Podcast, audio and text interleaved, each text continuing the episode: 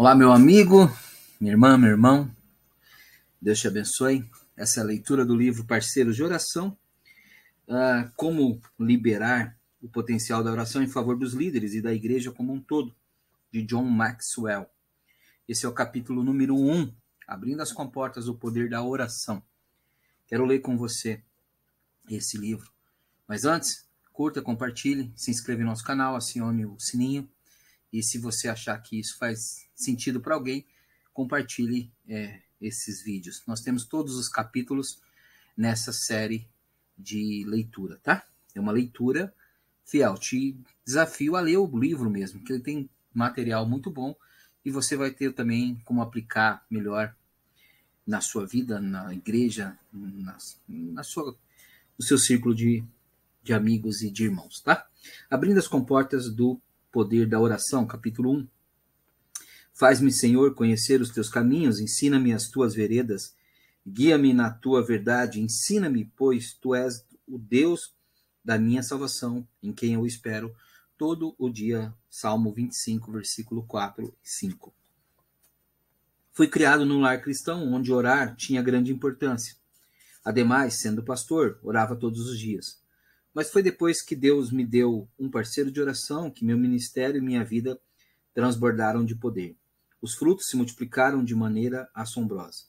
Tudo começou em 1981, quando me tornei pastor titular da igreja Wesleyana Skyline em São Francisco, San Diego, Califórnia, para onde me transferi, me transfira, transferira com a esposa Margaret e o casal de filhos Elizabeth e Joel Porter.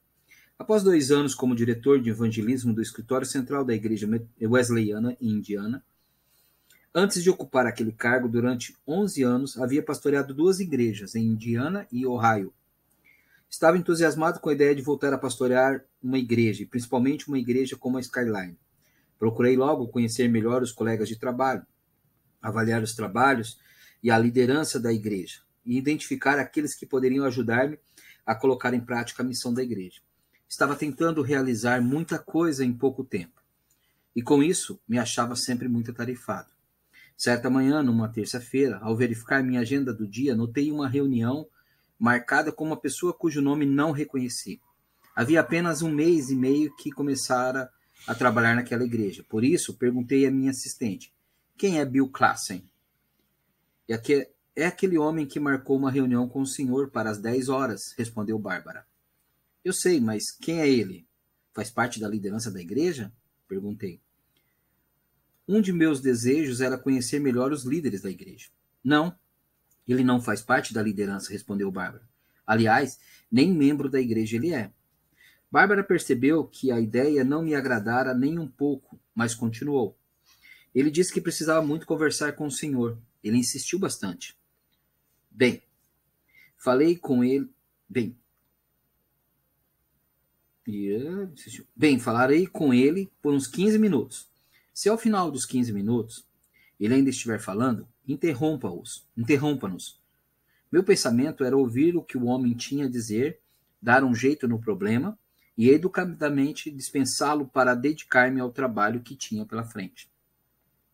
Um leigo chamado para orar. Quando Bill entrou no gabinete pastoral, fiquei surpreso. Era um senhor completamente grisalho, de mais ou menos 60 anos, tinha um rosto tranquilo e irradiava felicidade. Imediatamente pensei que a aparência de Moisés, quando desceu do Monte Sinai, devia ser. Bill deu início à conversa contando-me um pouco a respeito de si mesmo, de como havia trabalhado na construção civil no Canadá. A seguir, fora vendedor de barcos à vela em Washington e no sul da Califórnia. Afinal, atuara também como instrutor e mentor da missão Navegadores. John, disse Bill, Creio que Deus tem me chamado, apesar de eu ser leigo, para discipular, apoiar e orar por pastores. Esse é o motivo pelo qual estou aqui, orar por você. Ele queria orar por mim, pensei. Em todos os meus anos de pastorado, nunca nenhum membro da minha congregação se havia oferecido para orar por mim. Minha preocupação com os afazeres do dia começou a dissipar-se. Senti o Espírito de Deus falando. John, minha agenda é mais importante do que a sua. Sua vida não é uma estrada de mão única com a função exclusiva de ministrar a outros. Existem pessoas querendo ministrar a você. Estou enviando este homem para que ore por você. Quando Bárbara entrou no escritório para interromper-nos, conforme combinado, pedi-lhe que saísse. Naquele dia, eu e o Bill passamos mais ou menos uma hora orando. Chorei ao pensar no fato de que Deus enviara alguém simplesmente para orar por mim. Bill veio preencher uma necessidade de oração que eu nem percebera que tinha. Aquilo provocou em mim um desejo profundo de receber mais orações, tanto por minha vida pessoal como pela igreja, por minha família e meu pastorado. Algum tempo depois, Bill contou-me que havia passado um ano e meio orando para que Deus lhe mostrasse um pastor por quem deveria orar. Após nossa primeira reunião naquele dia, ele voltou para casa e foi logo dizendo a Mariane, sua esposa: Mariane, encontrei nosso pastor. Ainda não lhe ouvi a pregação, mas já lhe ouvi a oração. No domingo seguinte, eles vieram ao culto de nossa igreja e sentaram-se num banco, num dos bancos da frente. A partir daquele domingo, não perderam um só culto. O poder da oração a dois. Tanto minha vida quanto a do Bill se transformaram depois daquela primeira reunião. Bill tornou-se meu parceiro de oração e mentor e ajudou-me a criar o um ministério parceiro de oração em nossa igreja. Esse grupo orou por mim diariamente durante os 14 anos de pastorado. Além disso, se reuniam numa saleta da igreja todos os domingos para orar pelos cultos. O projeto começou com um grupo de 31 integrantes, mas cresceu e chegou a ter 120 membros. Durante aqueles, durante aqueles 14 anos, o número de membros triplicou. Quando comecei, tínhamos pouco mais de mil membros, mas chegamos a quase 3.500. A arrecadação anual subiu de 750 mil para 5 milhões, e os trabalhos mantidos pela congregação se multiplicaram. No início, o número de leigos envolvidos na obra era de 112, mas ele aumentou e chegamos a, um, a mais de 1.800. O maior impacto do poder daquelas orações, porém, aconteceu no âmbito individual. Milhares de pessoas receberam a Cristo. Meus parceiros de oração cresceram espiritualmente e tornaram-se coparticipantes do poder milagroso da oração em sua vida diária. E Marianne Klessen deram início a seu próprio ministério de treinamento através do qual auxiliam inúmeras igrejas a organizarem grupos de, de parceiros de oração.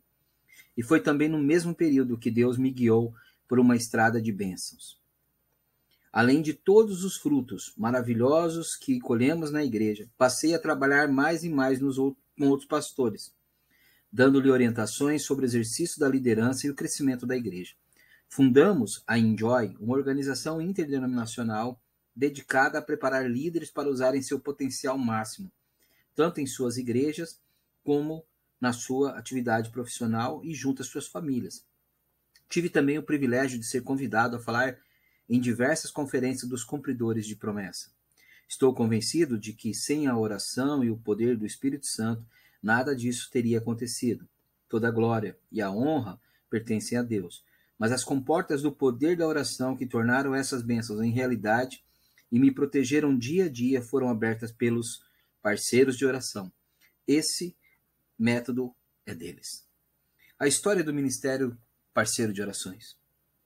Parceiros de oração. A ideia de leigos sendo parceiros de oração de seus líderes espirituais não é nova. O primeiro exemplo disso está no Velho Testamento, no livro de Êxodo, quando Moisés orou para que Josué derrotasse os Amalequitas. Discutiremos o acontecido com maior detalhe no capítulo 5. Encontraremos essa prática também no Novo Testamento. Encontramos essa prática também no Novo Testamento, particularmente nos primeiros anos da igreja primitiva, cuja história se acha no livro de Atos. O leitor provavelmente se recorda de como os 120 discípulos oraram durante o período que vai da ascensão de Jesus até o Pentecostes. Atos 1, versículo 14. No dia em que o Espírito Santo se manifestou um pescador chamado Pedro deu, deu seu testemunho e três mil pessoas se converteram. E através dos séculos temos conhecido conhecimento de inúmeros testemunhos de leigos que se reuniram em oração com seus pastores e líderes. Embora o relato de muitas dessas histórias se encontre no céu, conhecemos algumas outras. Pregador Charles Finney, ano 1830, local Rochester, Nova York. Resultados: em um ano, mil dos dez mil habitantes da cidade aceitaram a Cristo. Parceiro de oração: o parceiro de oração de Finney foi Abel Clark. Finney escreveu: O Sr. Clark perseverou comigo até o fim e partiu somente após minha partida. Ele nunca falou ao público, mas dedicou-se exclusivamente à oração. Pregador D. L. Moody, um desconhecido obreiro da ACM. Ano 1872. Local: Londres, Inglaterra. Resultado: em um período de dez dias, 400 pessoas se converteram na igreja onde ele pregava. Parceiros, parceiro de oração. Em Londres, Marianne Adart, uma jovem inválida, leu uma nota num jornal local sobre o trabalho de Moody em Chicago e orou fervorosamente para que Deus o trouxesse à sua igreja. Pregador Jonathan Colfort, missionário canadense, ano 1909, local Manchúria, China. Resultado: um grande avivamento espiritual na Manchúria. Parceiro de oração. De passagem por Londres no final de 1909, Goldfort foi levado a visitar uma senhora inválida. Ao conversarem sobre seu avivamento da Manchúria, ela mostrou-lhe seu diário. Ela havia marcado três dias em que sentira o poder de Deus de forma especial, com relação às pregações dele na Manchúria. Colford foi tomado de espanto quando percebeu que eram os mesmos três dias em que o poder de Deus se manifestara mais claramente na Manchúria. Pregador Mordecai Ham, evangelista, ano 1934, local Charlotte, Carolina do Norte. Resultado: muitas pessoas em Charlotte foram tocadas, inclusive o filho de um fazendeiro, um rapaz chamado Billy Graham, que se converteu ao ouvi-lo pregar. Parceiro de oração, Diversos empresários passaram o dia na fazenda do pai de Billy Graham em oração, pedindo a Deus que tocasse sua cidade, seu estado e o mundo. Pregador Billy Graham, ano 1949, local Los Angeles, Califórnia. Resultado: uma campanha evangelística de grande impacto que mudou a maneira de alcançar as pessoas para Cristo, levando a um avivamento do evangelismo de massa. Parceiro de oração: Graham Havia organizado eventos semelhantes, mas com resultados desanimadores. Mais tarde, percebeu que a única diferença entre a Cruzada Evangelística de Los Angeles e a demais foi o quanto ele e seus companheiros haviam orado por elas. Esses exemplos atestam o poder da oração. Não importa se a liderança se encontra nas mãos de um pastor ou de um leigo. E não importa igualmente se o intercessor é um homem ou uma mulher ou uma criança. Quando alguém nos bastidores se decide a orar por um dos servos que se acha na linha de frente de Deus, milagres acontecem. A oração transforma o mundo. Ninguém pode dizer ao certo quanto o mundo mudou por causa da oração silenciosa dos crentes através da história. A oração é poderosa.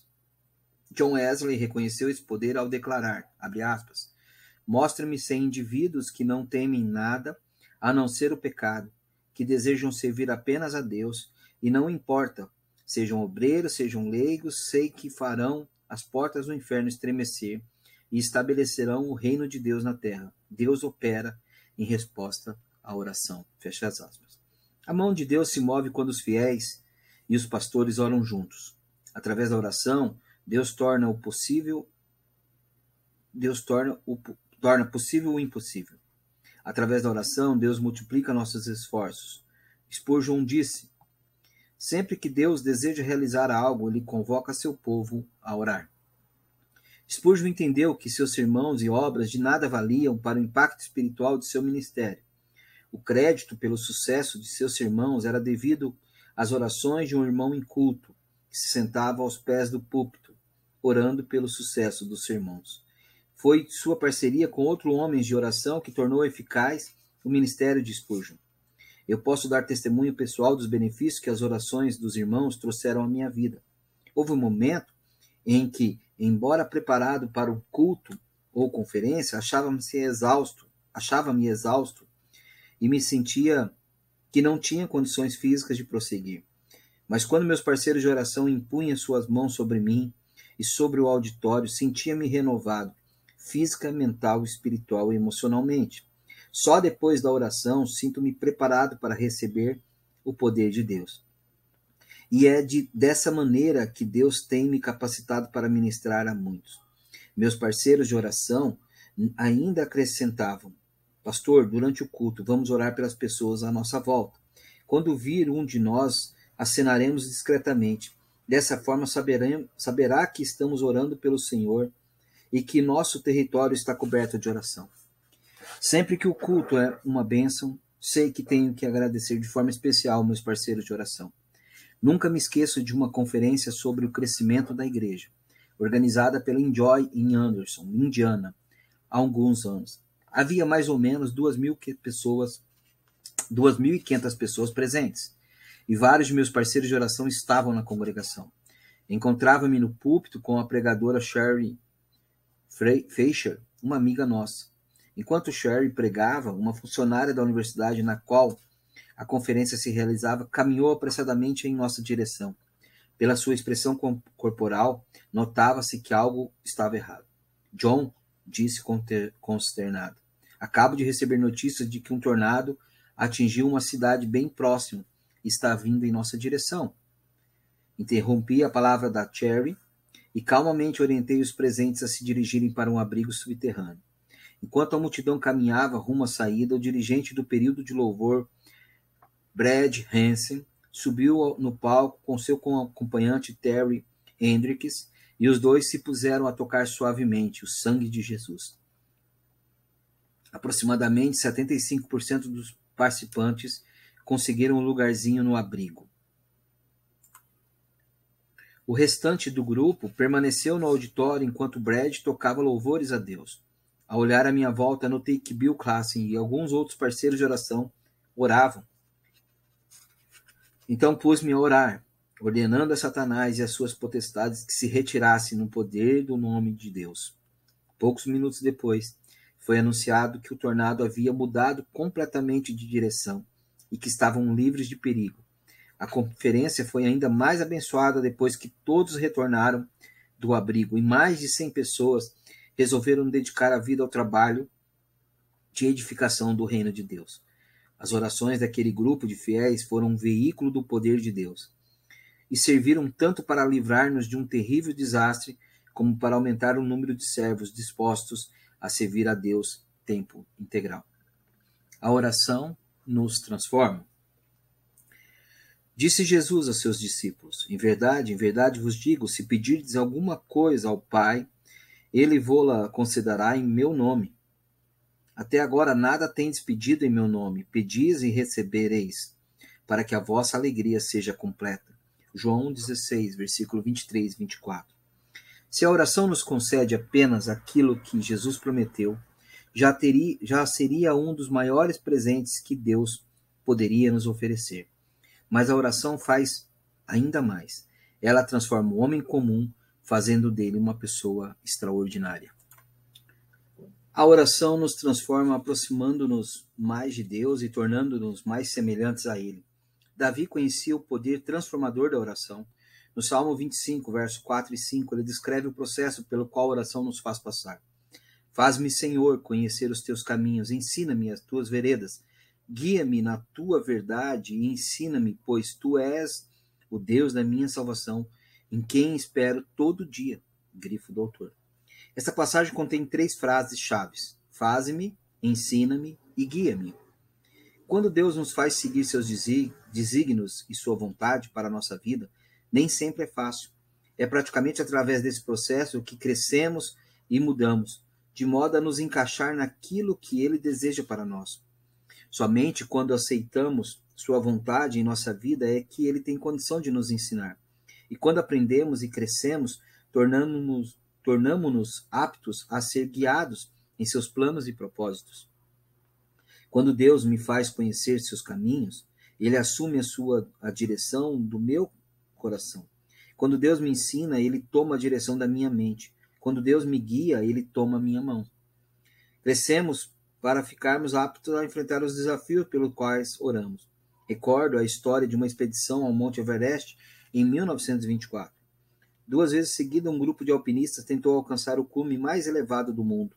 Contudo, não obteve êxito. Aliás, dois membros do grupo morreram nas tentativas. Após a expedição, encontraram-se encontraram-se em Londres para conversar sobre o acontecido e responder às perguntas de um grupo de interessados. Ao fundo do palco encontrava-se um pôster enorme da montanha. Um dos alpinistas levantou-se. Ao dirigir-se à multidão, parou, virou-se para o pôster e declarou: Você nos derrotou uma vez. Você nos derrotou uma segunda vez. Mas Monte Everest, um dia nós o derrotaremos. E voltando novamente para a multidão, concluiu: Porque o Monte Everest não crescerá mais, mas nós cresceremos. Não viva aquém de seu potencial. A despeito de Deus nos prometer que a oração pode transformar nossa vida e o mundo, muitos crentes não oram, são filhos do rei, mas não fazem uso de seus privilégios. É como se Deus lhe preparasse um banquete, mas eles preferissem sentar-se num cantinho e comer um sanduíche de sardinha.